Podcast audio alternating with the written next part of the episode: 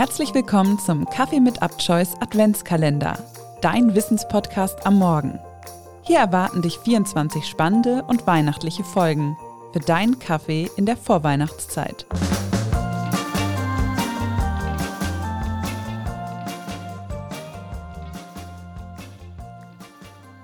Herzlich willkommen zurück zu einer neuen Folge aus dem Kaffee mit Upchoice Adventskalender. Heute aus dem Bereich Crime.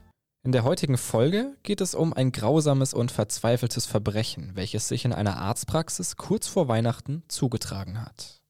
Triggerwarnung. In der heutigen Folge geht es um Mord, Gewaltdarstellungen und Tod. Wenn dich diese Themen triggern, dann lass diese Folge lieber aus. Es ist der 23. Dezember 2002, als Udo F. am späten Nachmittag bei seiner Tochter anruft, die gerade mit ihrer Mutter Astrid von den letzten Weihnachtsbesorgungen zurück nach Hause gekehrt ist. Am Telefon wirkt der Arzt Udo hektisch und weist seine Tochter an, mit ihrer EC-Karte sofort in die Praxis zu kommen. Auf Nachfrage der Tochter hin, wieso gerade sie mit ihrer EC-Karte in die Praxis kommen solle, sagt ihr Vater noch einmal ausdrücklich, dass sie sich beeilen solle. Doch statt der Tochter macht sich die Ehefrau von Udo F. auf den Weg zur Praxis. Als weder die Tochter noch der Sohn des Ehepaars bis abends etwas von den Eltern hören und diese auch nicht auf Anrufe reagieren, machen sich die Geschwister auf den Weg zur Praxis. Dort angekommen, öffnet allerdings niemand die Tür, die auch verschlossen ist. Nach kurzem Überlegen rufen die beiden dann die Polizei.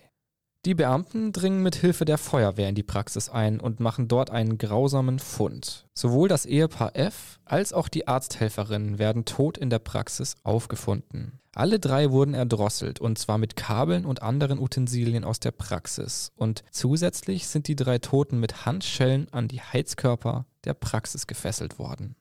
Welch ein grausamer Mord kurz vor Heiligabend. Aber was ist hier in der Arztpraxis geschehen? Die beiden Kinder des Arztehepaares sind schockiert.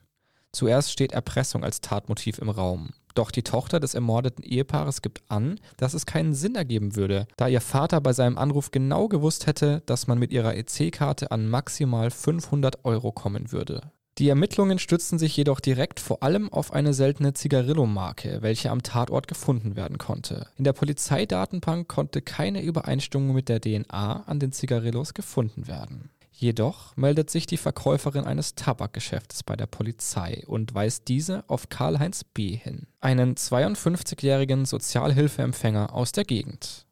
Als die Beamten Karl-Heinz B. kontaktieren, ist dieser geständig. Das bedeutet, dass er bereits zuvor ein schriftliches Geständnis über den Mord an Ehepaar F und der Sprechstundenhilfe aufgeschrieben habe. Darin beschreibt er, dass eigentlich nur ein simpler Raubüberfall geplant gewesen sei und dass die drei Toten ein scheiß scheiß Unfall gewesen wären. Auch die DNA, welche ihm die Beamten abgenommen haben, bestätigt seine Aussage, denn diese stimmt mit der am Tatort gefundenen DNA überein. Was genau in der Praxis passiert war und warum diese drei Menschen sterben mussten, dazu stand allerdings nichts in dem schriftlichen Geständnis von B. Zuvor hatte es keinerlei Berührungspunkte zwischen dem Täter und dem Ärzte-Ehepaar oder der Arzthelferin gegeben. Weiterhin beschreibt Karl-Heinz B., dass er Anfang Dezember auf die Idee gekommen sei, seine kümmerliche Sozialhilfe mit seinem kleinen Raubüberfall etwas aufzubessern, da die letzten Weihnachten für ihn sehr, sehr kümmerlich gewesen seien. Bis heute ist unklar, wie aus der Idee eines einfachen Raubüberfalls ein solch grausamer Dreifachmord werden konnte.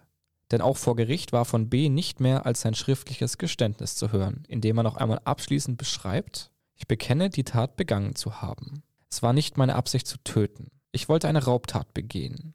Wie es dazu kam, weiß ich nicht, weil ich zu betrunken war.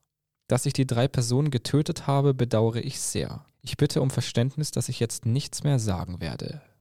Insgesamt erbeutete B lediglich ca. 1000 Euro. 1000 Euro für das Leben von drei unschuldigen Menschen. An Einzelheiten der Tat könne sich Karl-Heinz B. nicht mehr erinnern, weil er betrunken gewesen sei. Der psychiatrische Gutachter hatte ihm jedoch volle Schuldfähigkeit bescheinigt und erklärt, Alkohol habe bei der Tat keine Rolle gespielt. Im Vollrausch wäre es dem Mann nicht möglich gewesen, drei Menschen in seine Gewalt zu bringen und zu ermorden. Somit wurde der Sozialhilfeempfänger Karl-Heinz B. zu einer lebenslangen Strafe verurteilt, bei welcher zudem eine besondere Schwere der Schuld festgestellt wurde. Kanntest du diesen Fall bereits? Lass uns das gerne bei Instagram unter upchoice-de wissen.